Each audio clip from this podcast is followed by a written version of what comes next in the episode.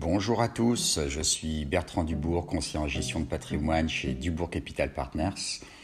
Aujourd'hui, nous allons regarder de plus près comment calculer la rentabilité de son investissement immobilier. Lorsque l'on fait référence au calcul du rendement locatif, trois types de calculs sont faits. Tout d'abord, le calcul du rendement locatif brut, ensuite le calcul du rendement locatif net, et enfin le calcul du rendement locatif super net. Donc voilà, c'est trois éléments très importants à prendre en compte pour bien calculer la rentabilité de son investissement. Tout d'abord, le calcul du rendement locatif brut. Alors il s'agit du rendement le plus simple à calculer, mais aussi de celui qui est le moins représentatif de la rentabilité finale. Pour l'obtenir, il suffit de multiplier le loyer mensuel hors charge par 12 puis de diviser le résultat obtenu par le montant total du prix d'acquisition, qui inclut bien entendu les frais d'agence, de notaire et de travaux. Donc le rendement brut, c'est, je le rappelle, le loyer x 12 divisé par le prix total d'acquisition. Ensuite, calculons un peu plus en avant le rendement locatif net. Alors ce rendement se rapproche le plus de la réalité, parce que pour y arriver, il faut prendre en compte tous les frais liés à l'investissement, comme les charges de copropriété non récupérables, la taxe foncière, les travaux, l'assurance, la gestion locative, ainsi que les vacances locatives. Il faut soustraire ces frais au montant du loyer annuel, puis diviser le résultat obtenu par le montant total du prix d'acquisition. On peut schématiser ainsi le calcul du rendement locatif net, donc on multiplie les loyers par 12, on les diminue des sommes des frais annuels et des vacances locatives, et on divise le tout par le prix total d'acquisition. Enfin, il ne faut surtout pas oublier de calculer le rendement locatif net-net. Ce rendement locatif net-net euh, représente ce que vous rapporte vraiment votre investissement.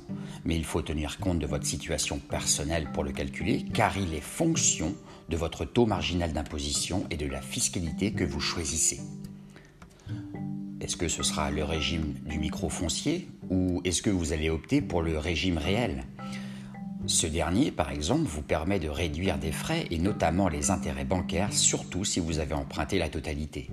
Il va falloir ensuite déduire vos impôts fonciers et les prélèvements sociaux, qui à ce jour s'élèvent à 17,2% de la somme des loyers perçus.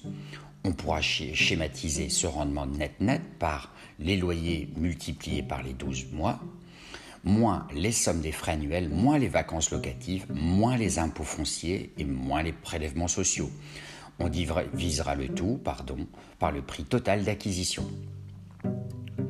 En conclusion, certains investisseurs pensent que leur investissement locatif est autofinancé en annonçant que le loyer reçu est égal à la mensualité qu'ils payent. Ils font une grave erreur. Pour réellement autofinancer son investissement, mieux vaut se baser, vous l'aurez compris, sur le rendement super net. Au revoir, à bientôt pour un prochain podcast sur l'immobilier. Au revoir.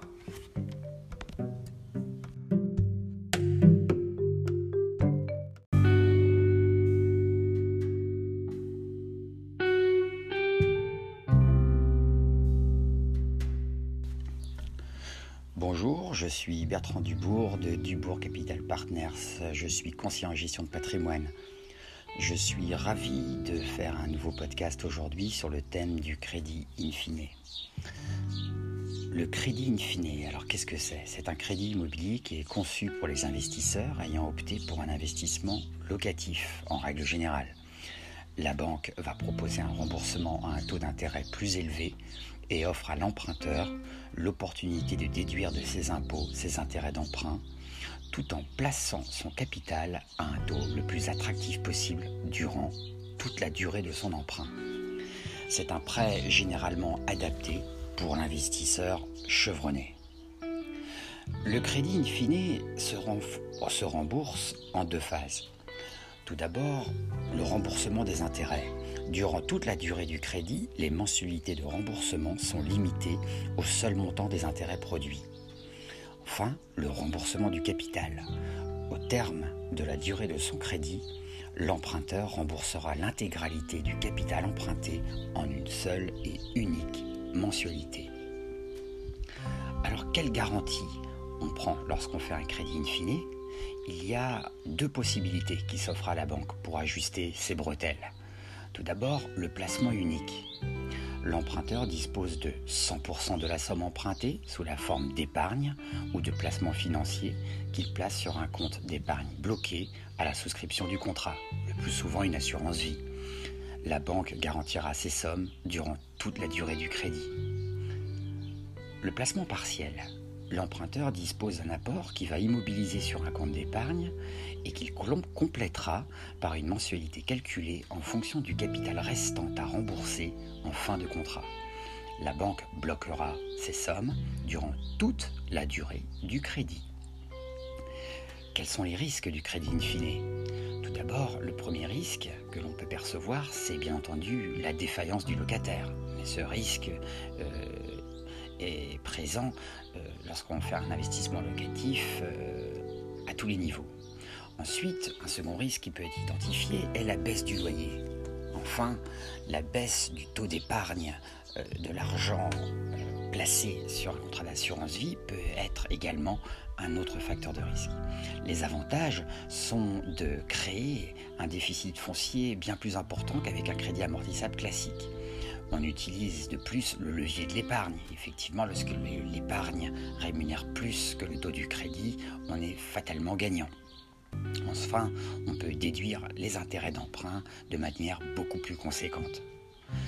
En conclusion, le crédit in fine est particulièrement adapté au patrimoine important.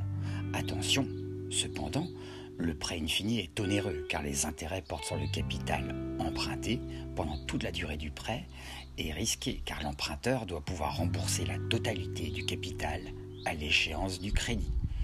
Voilà, j'espère que vous savez, en savez un peu plus sur le crédit in fine. Je vous dis à bientôt pour un prochain podcast. À bientôt, je suis Bertrand Dubourg de Dubourg Capital Partners. Au revoir.